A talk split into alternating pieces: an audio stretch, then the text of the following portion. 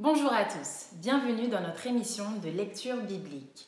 L'objectif est de lire toute la Bible en l'espace de six mois dans l'ordre chronologique des événements.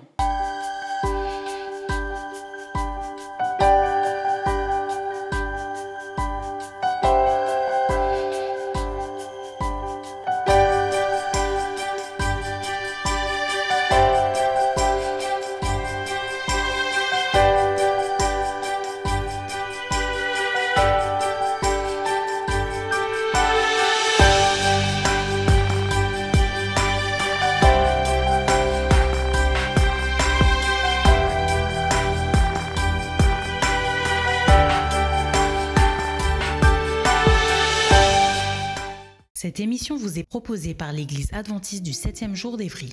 Si vous voulez suivre ce plan, vous pouvez cliquer sur le lien dans la description. N'hésitez pas à vous abonner à notre chaîne Evry Adventiste afin de recevoir toutes les nouvelles vidéos de lecture. Restez jusqu'à la fin car nous vous proposerons une méditation concernant le texte du jour.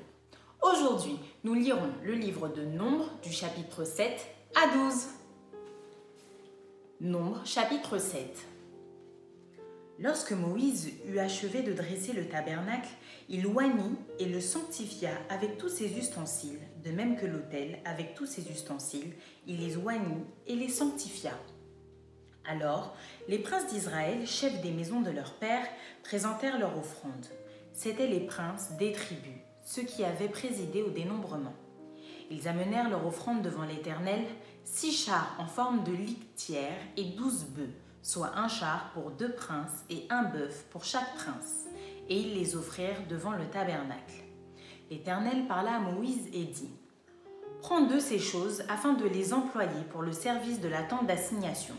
Tu les donneras aux Lévites, à chacun selon ses fonctions. Moïse prit les chars et les bœufs et il les remit aux Lévites. Il donna deux chars et quatre bœufs aux fils de Gershon selon leurs fonctions. Il donna quatre chars et huit bœufs aux fils de Merari selon leurs fonctions, sous la conduite d'Itamar, fils du sacrificateur Aaron. Mais il n'en donna point aux fils de Kéat, parce que selon leurs fonctions, ils devaient porter les choses saintes sur les épaules. Les princes présentèrent leur offrande pour la dédicace de l'autel le jour où on loignit. Les princes présentèrent leur offrande devant l'autel. L'Éternel dit à Moïse les princes viendront un à un et à des jours différents présenter leur offrande pour la dédicace de l'autel. Celui qui présenta son offrande le premier jour fut Nachon, fils d'Aminadab, de la tribu de Juda. Il offrit un plat d'argent du poids de 130 cycles, un bassin d'argent de 70 cycles selon le cycle du sanctuaire, tous deux pleins de fleurs de farine pétrie à l'huile pour l'offrande, une coupe d'or de 10 cycles pleine de parfums un jeune taureau, un bélier, un agneau d'un an pour l'Holocauste, un bouc pour le sacrifice d'expiation, et pour le sacrifice d'action de grâce, deux bœufs, cinq béliers, cinq boucs, cinq agneaux d'un an.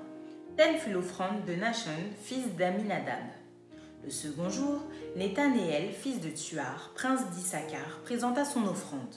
Il offrit un plat d'argent du poids de 130 cycles, un bassin d'argent de 70 cycles selon le cycle du sanctuaire, tous deux pleins de fleurs de farine pétries à l'huile pour l'offrande.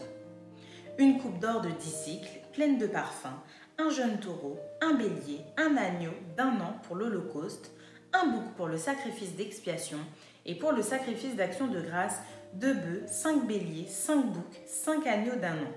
Telle fut l'offrande de Nathanaël, fils de Tuar.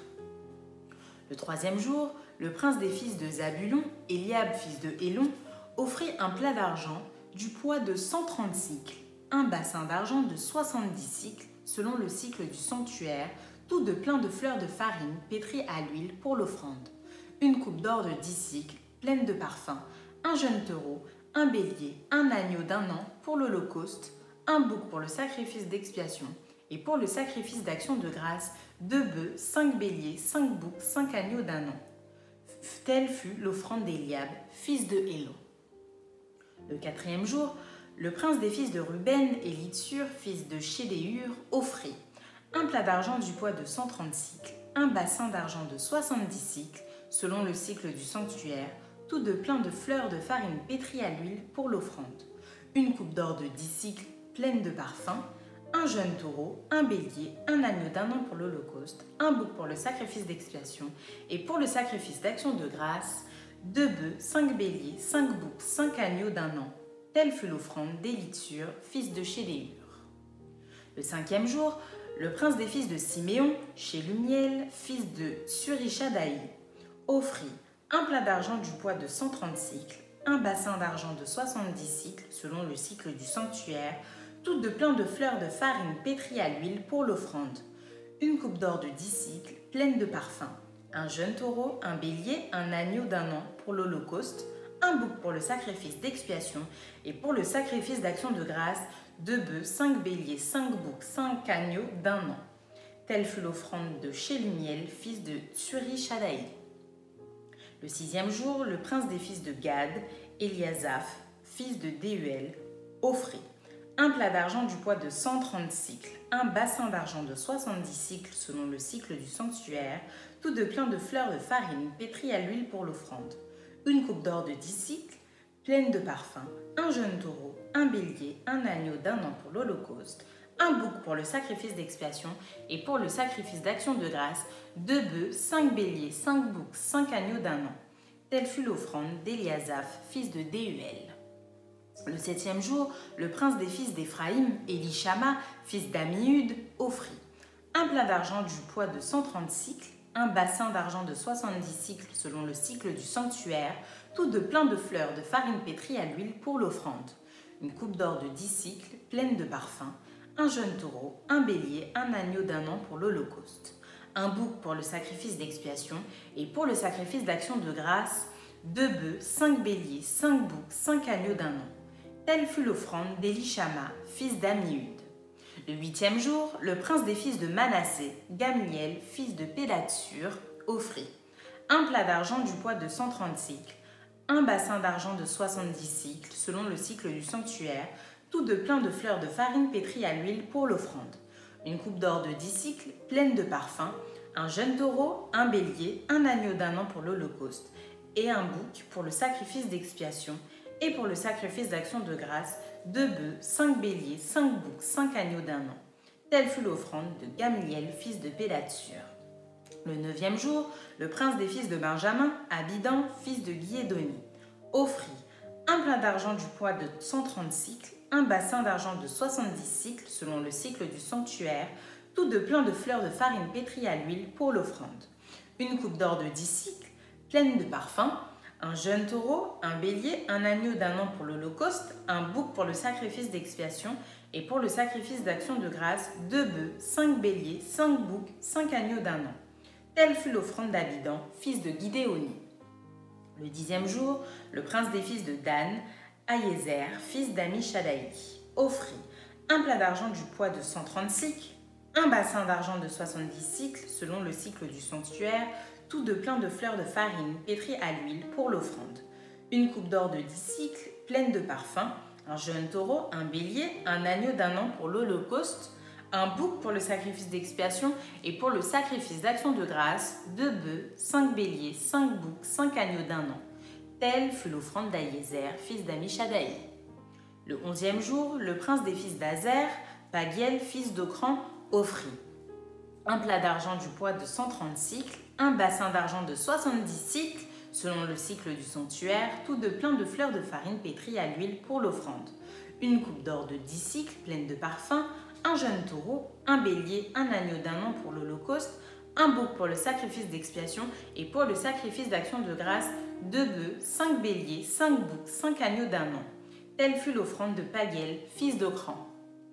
Le douzième jour, le prince des fils de Nephtali, Aéra, fils d'Énan, offrit un plat d'argent du poids de 130 cycles, un bassin d'argent de 70 cycles selon le cycle du sanctuaire, tout de plein de fleurs de farine pétries à l'huile pour l'offrande, une coupe d'or de 10 cycles pleine de parfums, un jeune taureau, un bélier, un agneau d'un an pour l'Holocauste, un bouc pour le sacrifice d'expiation et pour le sacrifice d'action de grâce, deux bœufs, cinq béliers, cinq boucs, cinq agneaux d'un an.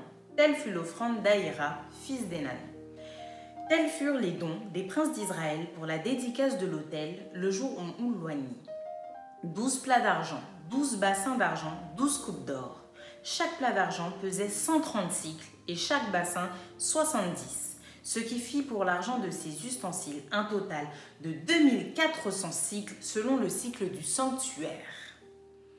Les douze coupes d'or pleines de parfums à dix cycles la coupe selon le cycle du sanctuaire firent pour l'or des coupes un total de 120 cycles. Total des animaux pour l'Holocauste 12 taureaux, 12 béliers, 12 agneaux d'un an avec les offrandes d'ordinaire, 12 boucs pour le sacrifice d'expiation.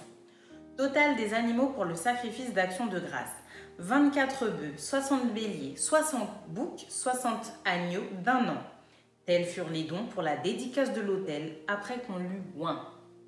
Lorsque Moïse entrait dans la tente d'assignation pour parler avec l'Éternel, il entendait la voix qui lui parlait du haut du propitiatoire, placé sur l'arche du témoignage entre les deux chérubins. Et il parlait avec l'Éternel. Nombre chapitre 8 L'Éternel parla à Moïse et dit Parle à Aaron et tu lui diras Lorsque tu placeras les lampes sur le chandelier, les sept lampes devront éclairer en face. Aaron fit ainsi. Il plaça les lampes sur le devant du chandelier, comme l'Éternel l'avait ordonné à Moïse. Le chandelier était d'or battu. Jusqu'à son pied, jusqu'à ses fleurs, il était d'or battu. Moïse avait fait le chandelier d'après le modèle que l'Éternel lui avait montré. L'Éternel parla à Moïse et dit Prends les Lévites du milieu des enfants d'Israël et purifie-les Voici comment tu les purifieras. Fais sur eux une aspersion d'eau expiatoire, qu'ils fassent passer le rasoir sur tout leur corps, qu'ils lavent leurs vêtements et qu'ils se purifient. Ils prendront ensuite un jeune taureau avec l'offrande ordinaire de fleurs de farine pétrie à l'huile, et tu prendras un autre jeune taureau pour le sacrifice d'expiation. Tu feras approcher les Lévites devant la tente d'assignation, et tu convoqueras toute l'assemblée des enfants d'Israël. Tu feras approcher les Lévites devant l'Éternel, et les enfants d'Israël poseront leurs mains sur les Lévites. Aaron fera tourner de côté et d'autre les Lévites devant l'Éternel, comme une offrande de la part des enfants d'Israël, et ils seront consacrés au service de l'Éternel. Les Lévites poseront leurs mains sur la tête des taureaux, et tu offriras l'un en sacrifice d'expiation et l'autre en holocauste, afin de faire l'expiation pour les Lévites. Tu feras tenir les Lévites debout devant Aaron et devant ses fils, et tu les feras tourner de côté et d'autre comme une offrande à l'Éternel. Tu sépareras les Lévites du milieu des enfants d'Israël, et les Lévites m'appartiendront. Après cela, les Lévites viendront faire le service dans la tente d'assignation. C'est ainsi que tu les purifieras et que tu les feras tourner de côté et d'autre comme une offrande. Car ils me sont entièrement donnés du milieu des enfants d'Israël, je les ai pris pour moi à la place des premiers-nés, de tous les premiers-nés des enfants d'Israël. Car tout premier-né des enfants d'Israël m'appartient, tant des hommes que des animaux. Le jour où j'ai frappé tous les premiers-nés dans le pays d'Égypte, je me les suis consacrés. Et j'ai pris les Lévites à la place de tous les premiers-nés des enfants d'Israël. J'ai donné les Lévites entièrement à Aaron et à ses fils du milieu des enfants d'Israël pour qu'ils fassent le service des enfants d'Israël dans la tente d'assignation pour qu'il fasse l'expiation pour les enfants d'Israël et pour que les enfants d'Israël ne soient frappés d'aucune plaie en s'approchant du sanctuaire. Moïse, Aaron et toute l'assemblée des enfants d'Israël firent à l'égard des Lévites tout ce que l'Éternel avait ordonné à Moïse, touchant les Lévites. Ainsi firent à leur égard les enfants d'Israël. Les Lévites se purifièrent et lavèrent leurs vêtements. Aaron les fit tourner de côté et d'autre comme une offrande devant l'Éternel, et il fit l'expiation pour eux, afin de les purifier. Après cela, les Lévites vinrent faire leur service dans la tente d'assignation, en présence d'Aaron et de ses fils, selon ce que l'Éternel avait ordonné à Moïse, touchant les Lévites. Ainsi fut-il fait à leur égard. L'Éternel parla à Moïse et dit, Voici ce qui concerne les Lévites. Depuis l'âge de 25 ans et au-dessus, tout Lévite entrera au service de la tente d'assignation pour y exercer une fonction. Depuis l'âge de 50 ans, il sortira de fonction et ne servira plus. Il aidera ses frères dans la tente d'assignation pour garder ce qui est remis à leurs soins, mais il ne fera plus de service. Tu agiras ainsi à l'égard des Lévites pour ce qui concerne leur fonction. Nombre chapitre 9 L'Éternel parla à Moïse dans le désert de Sinaï le premier mois de la seconde année après leur sortie du pays d'Égypte. Il dit Que les enfants d'Israël célèbrent la Pâque au temps fixé. Vous la célébrerez au temps fixé, le quatorzième jour de ce mois, entre les deux soirs. Vous la célébrerez selon toutes les lois et toutes les ordonnances qui s'y rapportent. Moïse parla aux enfants d'Israël afin qu'ils célébrassent la Pâque. Et ils célébrèrent la Pâque le quatorzième jour du premier mois, entre les deux soirs, dans le désert de Sinaï. Les enfants d'Israël se conformèrent à tous les ordres que l'Éternel avait donnés à Moïse. Il y eut des hommes qui, se trouvant impurs à cause d'un mort, ne pouvaient pas célébrer la Pâque ce jour-là. Ils se présentèrent le même jour devant Moïse et Aaron, et ces hommes dirent à Moïse, Nous sommes impurs à cause d'un mort. Pourquoi serions-nous privés de présenter au temps fixé l'offrande de l'Éternel au milieu des enfants d'Israël? Moïse leur dit, Attendez que je sache ce que l'Éternel vous ordonne. Et l'Éternel parla à Moïse et dit, Parle aux enfants d'Israël et dis-leur, Si quelqu'un d'entre vous ou de vos descendants est impur à cause d'un mort ou est en voyage dans le lointain, il célébrera la Pâque en l'honneur de l'Éternel. C'est au second mois qu'ils la célébreront, le quatorzième jour, entre les deux soirs, ils la mangeront avec des pains sans levain et des herbes amères. Ils n'en laisseront rien jusqu'au matin, et ils n'en briseront aucun os. Ils la célébreront selon toutes les ordonnances de la Pâque. Si celui qui est pur et qui n'est pas en voyage s'abstient de célébrer la Pâque, celui-là sera retranché de son peuple, parce qu'il n'a pas présenté l'offrande de l'Éternel au temps fixé. Cet homme-là portera la peine de son péché. Si un étranger en séjour chez vous célèbre la Pâque de l'Éternel, il se conformera aux lois et aux ordonnances de la Pâque. Il y aura une même loi parmi vous, pour l'étranger comme pour l'indigène. Le jour où le tabernacle fut dressé, la nuée couvrit le tabernacle, la tente d'assignation, et depuis le soir jusqu'au matin, elle eut sur le tabernacle l'apparence d'un feu. Il en fut continuellement ainsi.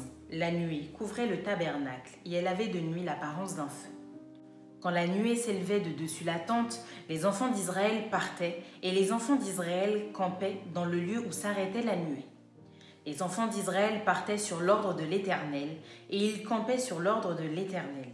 Ils campaient aussi longtemps que la nuée restait sur le tabernacle. Quand la nuée restait longtemps sur le tabernacle, les enfants d'Israël obéissaient au commandement de l'Éternel et ne partaient point. Quand la nuée restait peu de jours sur le tabernacle, ils campaient sur l'ordre de l'Éternel et ils partaient sur l'ordre de l'Éternel. Si la nuée s'arrêtait du soir au matin et s'élevait le matin, ils partaient. Si la nuée s'élevait après un jour et une nuit, ils partaient. Si la nuée s'arrêtait sur le tabernacle deux jours ou un mois ou une année, les enfants d'Israël restaient campés et ne partaient point. Et quand elle s'élevait, ils partaient. Ils campaient sur l'ordre de l'Éternel et ils partaient sur l'ordre de l'Éternel. Ils obéissaient au commandement de l'Éternel sur l'ordre de l'Éternel par Moïse. Nombre chapitre 10 L'Éternel parla à Moïse et dit, Fais-toi deux trompettes d'argent, tu les feras d'argent battu. Elles te serviront pour la convocation de l'assemblée et pour le départ des camps. Quand on en sonnera, toute l'assemblée se réunira auprès de toi à l'entrée de la tente d'assignation. Si l'on ne sonne que d'une trompette, les princes, les chefs des milliers d'Israël se réuniront auprès de toi. Quand vous sonnerez avec éclat, ceux qui campent à l'Orient partiront. Quand vous sonnerez avec éclat pour la seconde fois, ceux qui campent au midi partiront. On sonnera avec éclat pour leur départ. Vous sonnerez aussi pour convoquer l'assemblée, mais vous ne sonnerez pas avec éclat. Les fils d'Aaron, les sacrificateurs, sonneront des trompettes. Ce sera une loi perpétuelle pour vous et pour vos descendants.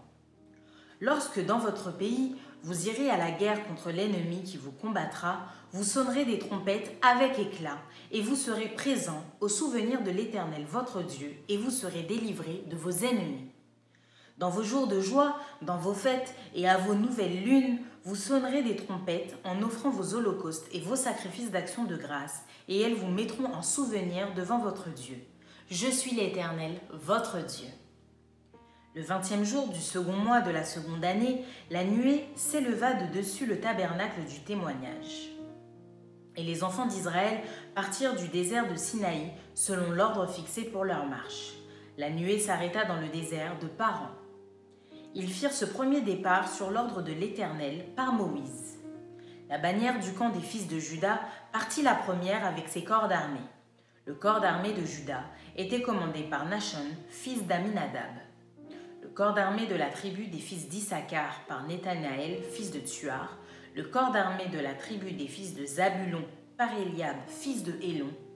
Le tabernacle fut démonté et les fils de Gershon et les fils de Merari partirent portant le tabernacle. La bannière du camp de Ruben partit avec ses corps d'armée.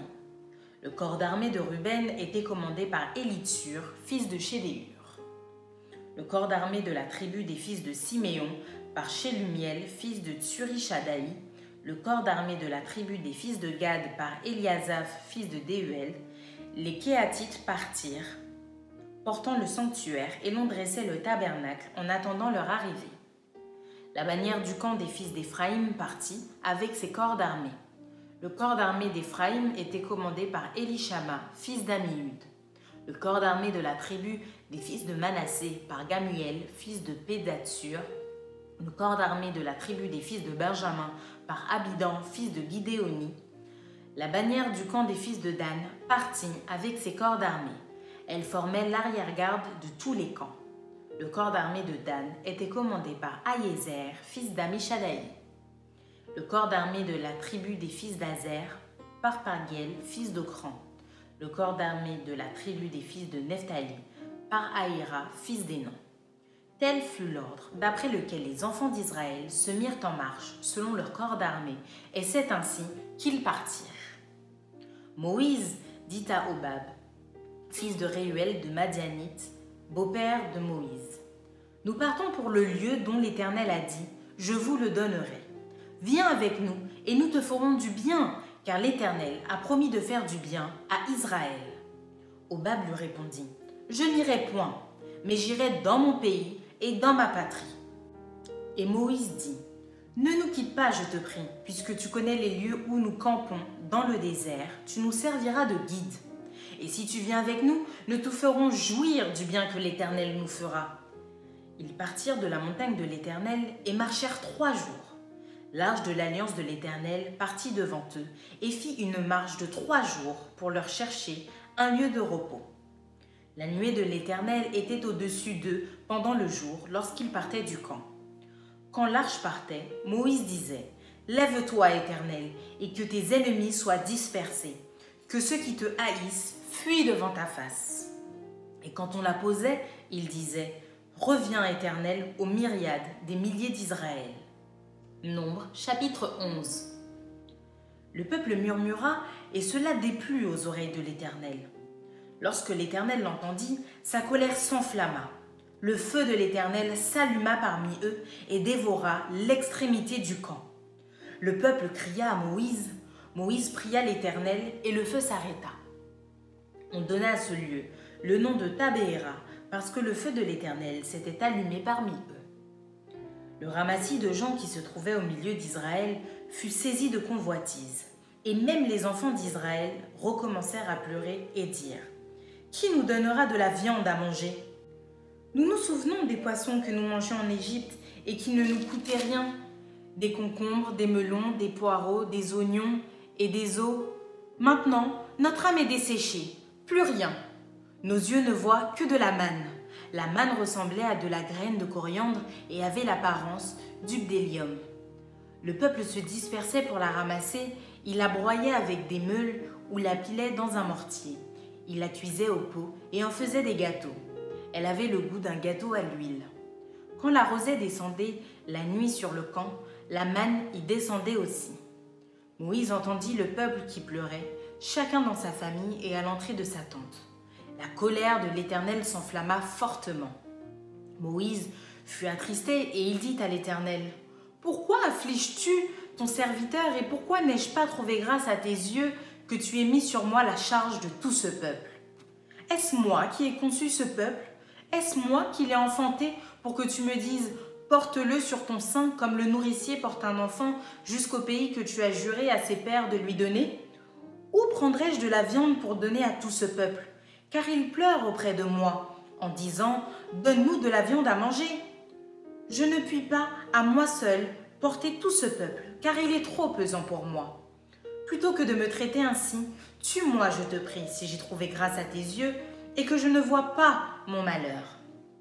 L'Éternel dit à Moïse, Assemble auprès de moi soixante-dix hommes des anciens d'Israël, de ceux que tu connais comme anciens du peuple, ayant autorité sur lui. Amène-les à la tente d'assignation, et qu'ils s'y présentent avec toi. Je descendrai, et là je te parlerai. Je prendrai de l'esprit qui est sur toi, et je le mettrai sur eux, afin qu'ils portent avec toi la charge du peuple, et que tu ne la portes pas à toi seul. Tu diras au peuple, Sanctifiez-vous pour demain, et vous mangerez de la viande, puisque vous avez pleuré aux oreilles de l'Éternel en disant, Qui nous fera manger de la viande? Car nous étions bien en Égypte. L'Éternel vous donnera de la viande, et vous en mangerez. Vous en mangerez non pas un jour, ni deux jours, ni cinq jours, ni dix jours, ni vingt jours, mais un mois entier, jusqu'à ce qu'elle vous sorte par les narines et que vous en ayez du dégoût parce que vous avez rejeté l'Éternel qui est au milieu de vous, et parce que vous avez pleuré devant lui en disant, Pourquoi donc nous sommes sortis d'Égypte? Moïse dit, Six cent mille hommes de pied forment le peuple au milieu duquel je suis, et tu dis, Je leur donnerai de la viande, et ils en mangeront un mois entier. Égorgera-t-on pour eux des brebis et des bœufs, en sorte qu'ils en aient assez? Ou rassemblera-t-on pour eux tous les poissons de la mer, en sorte qu'ils en aient assez? L'Éternel répondit à Moïse, La main de l'Éternel serait-elle trop courte? Tu verras maintenant si ce que je t'ai dit arrivera ou non. Moïse sortit et rapporta au peuple les paroles de l'Éternel. Il assembla soixante-dix hommes des anciens du peuple et les plaça autour de la tente. L'Éternel descendit dans la nuée et parla à Moïse. Il prit de l'esprit qui était sur lui et le mit sur les soixante-dix anciens et dès que l'Esprit reposa sur eux, ils prophétisèrent, mais ils ne continuèrent pas. Il y eut deux hommes, l'un appelé Eldad et l'autre Médad, qui étaient restés dans le camp et sur lesquels l'Esprit reposa, car ils étaient parmi les inscrits, quoiqu'ils ne fussent point allés à la tente, et ils prophétisèrent dans le camp.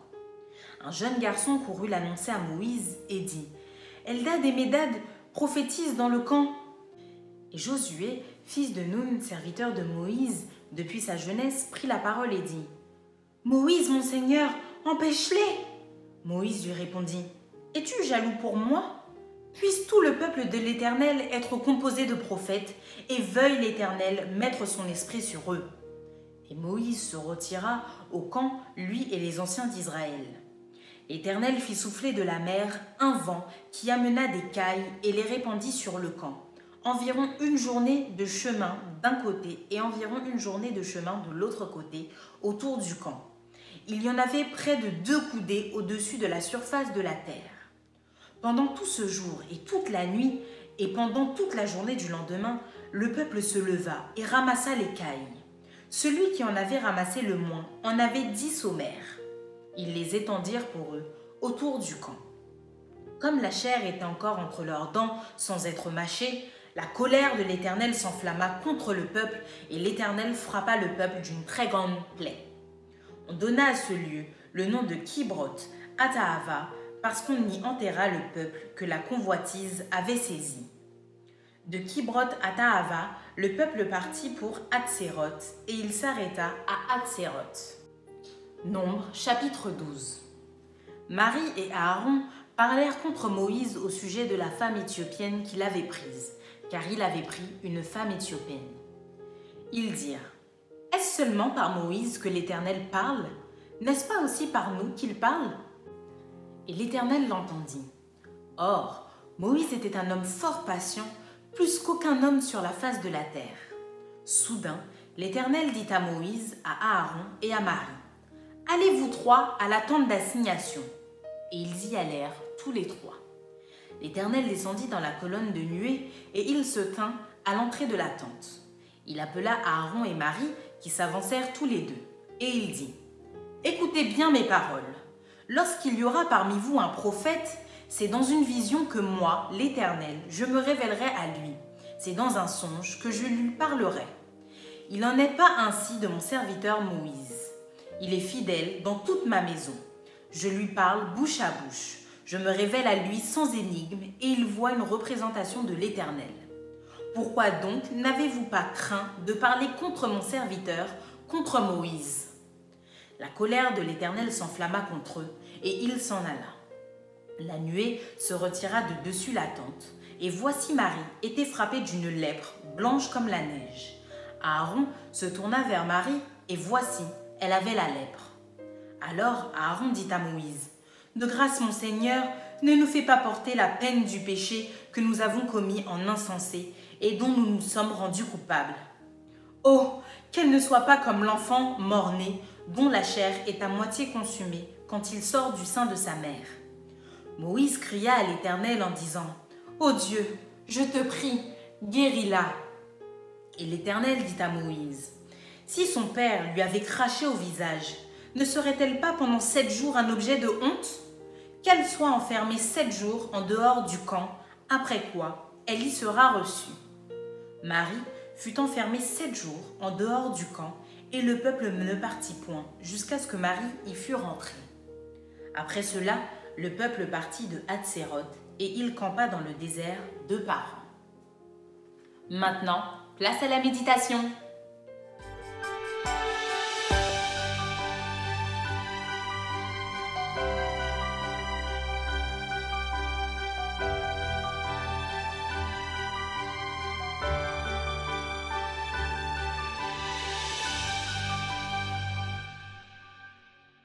Nous continuons notre parcours dans le livre des Nombres, livre qui décrit l'histoire du peuple d'Israël pendant les 40 années de sa traversée du désert entre l'Égypte qu'ils viennent de quitter grâce à l'intervention de Dieu et où ils étaient esclaves, à la terre promise, celle de Canaan, pour qu'ils y vivent, un pays où euh, coulait le lait et le miel.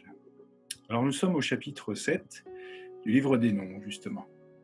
Et nous assistons dans ce passage à la mise en œuvre de la générosité des chefs des tribus d'Israël au travers d'offrandes pour les Lévites, la tribu de Lévi, qui avait pour fonction de représenter tout Israël devant Dieu dans l'exercice du culte. Rappelons l'importance de l'attente de la rencontre, justement, qui manifestait le fait que Dieu voulait habiter avec son peuple, comme c'est le cas d'ailleurs encore aujourd'hui, mais sous une autre forme. Dieu en nous et Dieu avec nous donc à la fois individuellement, mais aussi collectivement en tant qu'Église. Rappelons-nous que Paul, l'apôtre Paul écrira, Vous êtes le temple du Saint-Esprit.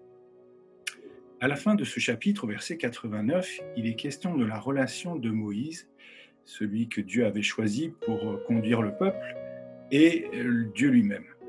Et de manière discrète, il est ainsi rappelé l'importance pour les guides spirituels d'être connectés à Dieu, et d'entretenir cette connexion. Passons au chapitre 8. Il existe comme une articulation particulière ici au début de ce chapitre, parce qu'en quatre versets, avant de parler de la consécration des Lévites, le texte mentionne brièvement le chandelier. Chandelier qui se trouvait dans le lieu saint de la tente de la rencontre, justement, qui servait à manifester la présence de Dieu, sa lumière, le fait d'être en relation avec lui de lui parler dans les temps de prière, les temps de méditation. Comme ici pour nous montrer également que si le service des Lévites est fait sans cette lumière, c'est-à-dire sans Dieu, sans sa présence, eh bien tout le service devient inutile. Au verset 19, Dieu dit, Et j'ai donné les Lévites à Aaron et à ses fils, un don pris du milieu des fils d'Israël, pour s'employer au service des fils d'Israël à la tente de la rencontre et pour faire propitiation pour les fils d'Israël. C'est-à-dire que nous avons ici une tribu qui a été choisie par Dieu à plein temps, consacrée pour lui au service de Dieu donc, mais aussi et surtout au service du peuple.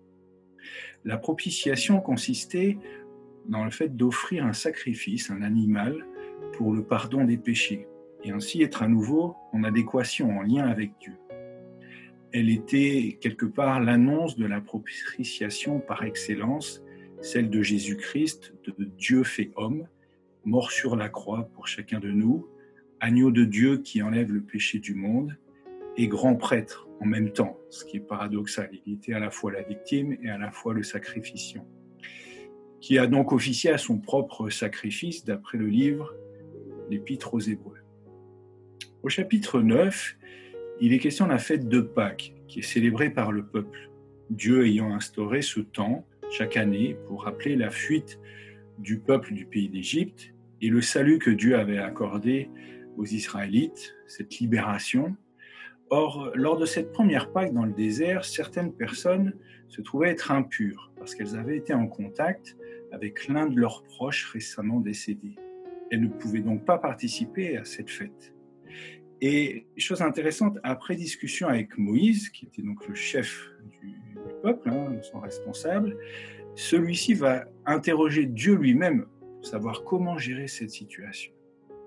Et Dieu va dire, ben, ces personnes peuvent participer à cette fête alors que normalement, quand vous étiez impur, ben, vous étiez mis hors du camp. Cela montre finalement l'importance de cette fête et de sa signification. Dieu veut nous libérer notre esclavage du péché et nous donner de bénéficier de sa grâce manifestée en Jésus, l'agneau de Dieu. Et ce bénéfice va au, plus grand nombre d'entre nous, même ceux et surtout ceux peut-être qui sont confrontés à la mort, à la mort d'un être aimé. Dans la seconde partie du chapitre, il est question de la nuée de Dieu, la manifestation de sa présence pour le peuple. Nuée qui va le conduire durant toute la traversée du désert quand partir, vers et où se diriger, jusqu'à quand marcher, quand s'arrêter. Encore aujourd'hui, Dieu souhaite conduire nos vies, même si nous n'avons pas de nuée directement qui dirige nos existences, mais par sa présence, avec nous et en nous. Passons à présent au chapitre 10. Dieu s'intéresse très concrètement à la vie de chacun de ses enfants, de son peuple. Il prévoit même la manière par laquelle le peuple va être rassemblé lors de ses départs, avec la fabrication de deux trompettes d'argent. Alors imaginons ce peuple qui se prépare pour quitter le lieu dans lequel il vient de passer quelques jours, et là la trompette sonne pour signaler le départ. Le Seigneur reviendra avec la trompette de Dieu pour enlever son Église, ce que nous décrit l'apôtre Paul dans 1 Thessaloniciens 4, 16 signe finalement de la conduite de Dieu, de son peuple, et ce jusqu'à la fin de notre monde et l'instauration du royaume de Dieu à venir. Dieu ne nous a pas abandonnés, c'est lui qui continue de nous conduire. Chapitre 11. Il n'aura pas fallu longtemps avant que le peuple ne se plaigne. Oui, mais c'était mieux avant. L'Égypte, où pourtant ils avaient été de vrais esclaves, travaillant sept jours sur sept, des heures et des heures chaque jour au soleil, était alors perçu comme un paradis, un paradis perdu. Pourtant, dans le désert où ils se trouvaient, Dieu était pleinement présent avec eux. Nous avons parlé de la nuée, mais on pourrait parler aussi du fait que Dieu prenait soin de ce peuple. Il leur donnait la manne chaque jour, avec double portion le vendredi pour le sabbat mais cela ne leur suffisait pas. Ils en voulaient toujours plus. Alors Dieu va leur donner des cailles. Durant un mois, dit-il, vous allez en avoir jusqu'à ce que vous ne puissiez plus en manger. Genre le film Super Size Me, pour ceux qui l'auraient vu, qui raconte l'histoire d'un homme qui s'est nourri durant un mois exclusivement dans un restaurant, je ne sais pas si je vais faire la pub ici, le McDo, et qui a pris plus de 11 kilos et qui finalement aurait pu mourir de cette expérience. Alors avec Dieu, aussitôt dit, aussitôt fait, de la viande tombe du ciel, et le peuple de se gaver tellement que Dieu va devoir réagir avec une plaie cette fois-ci, probablement et simplement le fait que les cailles ne pouvaient pas être correctement conservées et donc qui ont commencé à pourrir et donc rendre malades ceux qui en mangeaient. Quand nous insistons pour obtenir ce que Dieu n'avait pas l'intention de nous donner, et parce que Dieu nous laisse libres, parfois même il nous accorde ce que nous lui demandons finalement, eh bien il y a des conséquences qu'il faut subir. Alors apprenons à lui faire confiance parce qu'il sait, lui, ce qui est bon, ce qui est le meilleur pour nous. Enfin, le chapitre 12. Nous finirons avec une difficulté dans la fratrie. Myriam, Moïse et Aaron. Myriam et Aaron sont jaloux de ce que leur frère, Moïse, est le seul par lequel Dieu parle au peuple. Mais ce qui aurait pu rester une discussion entre ces deux frères va devenir un sujet d'intervention de Dieu lui-même, manifestant le fait que ce dernier, Dieu, n'est pas indifférent à ce que nous vivons, et même à ce que nous disons. Chose intéressante, c'est que Moïse, au départ accusé par sa sœur et son frère, va finalement, dans ce chapitre, dans cette expérience, être celui qui va défendre sa sœur auprès de Dieu, sœur qui avait été atteinte de la lèpre, et qui va devoir rester pendant sept jours à l'écart du peuple avant de reprendre sa place. Grâce à l'intercession de celui dont finalement elle était jalouse.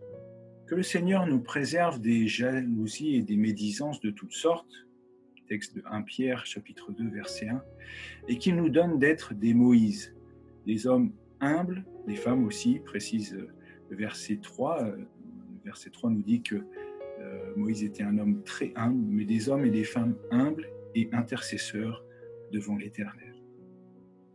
Merci d'avoir partagé cette lecture avec nous. Je vous donne rendez-vous dès demain, si Dieu veut, pour un nouvel épisode.